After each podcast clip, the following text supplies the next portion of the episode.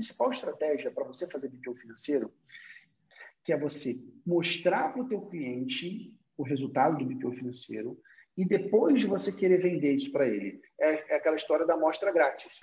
Porque quando você tenta vender a gestão financeira para um empresário que nunca viu uma gestão financeira, ele não entende e, portanto, ele não compra. Como é que eu vou convencer uma empresa que está apertada financeiramente a pagar mais caro para ter um serviço? Pega um mês, se for possível dois ou três, mas no mínimo um mês, faz o processamento financeiro desse cliente e mostra isso para ele.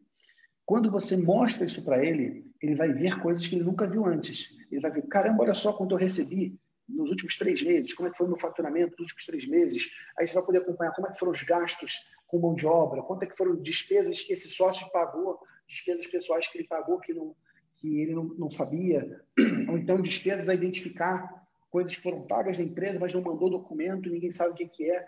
Eu preciso continuar tendo essa informação para a minha empresa, e aí você vende o BPO financeiro de uma maneira muito mais fácil. Como é que eu ensino lá no PFCC? Você ancora o preço lá em cima, você fala, empresário, para você ter esse nível de gestão financeira, você precisaria de um, ao, menos um assistente financeiro é, qualificado.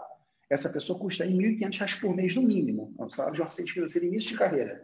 Isso para você vai te custar R$ 2.300. Você apropria férias, 13 terceiro, INSS, FGTS, alimentação.